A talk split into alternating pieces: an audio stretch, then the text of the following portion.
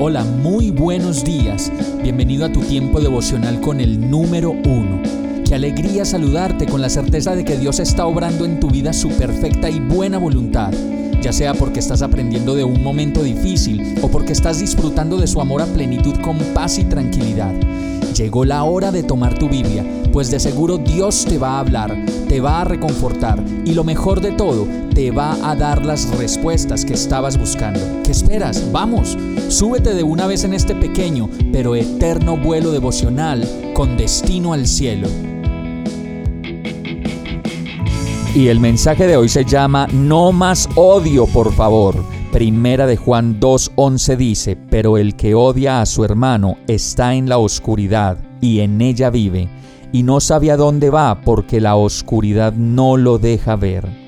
La humanidad, como lo vemos cada día, se polariza más y esto se evidencia en la cada vez mayor fragmentación de las sensibilidades y de los grupos sociales que quieren incluir una nueva diferencia cada día de ahí viene el término enfoque diferencial y la verdad creo yo que de tanto considerar la diferencia y las diferencias vamos a terminar siendo la sociedad más fragmentada de toda la humanidad.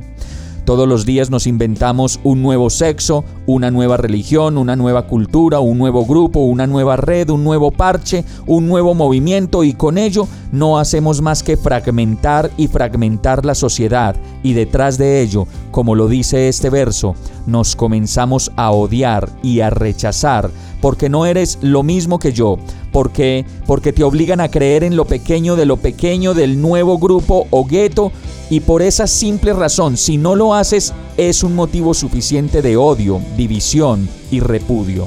En este verso, el apóstol Juan nos dice que el que odia a su hermano está en la oscuridad y en ella vive, y no sabe a dónde va porque la oscuridad no lo deja ver. Y eso es lo que nos está pasando. De tanto dividir, ya no podemos ver y ya no podemos entender ni ubicar en qué lugar nos debemos poner cada día. Lo cierto es que más allá de todo lo que pasa, la Biblia no hace más que revelarnos nuestras incapacidades, lo crueles que podemos llegar a ser, pero también lo unidos, alegres y realmente hermanos amados que Dios nos creó desde la eternidad. Vamos a orar. Perdónanos, Señor por considerar que podemos ser los dioses de nuestras vidas y determinar nuestro rumbo, sin importar si en ello nos terminamos odiando y separando cada día más. Perdona tanto egoísmo, tanta ignorancia en nosotros y las maneras en que nos tratamos los unos a los otros y nos segregamos por individualismos.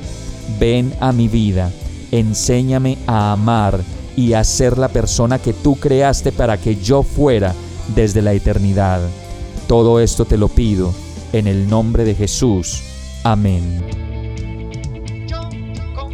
Hemos llegado al final de este tiempo con el número uno. No te detengas, sigue meditando durante todo tu día en Dios, descansa en Él, suelta los remos y déjate llevar por el viento suave y apacible de su Santo Espíritu.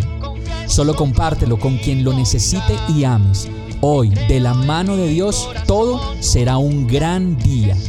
Para más información visita nuestra página www.iglesiabierta.com o llámanos al 313-334-0116.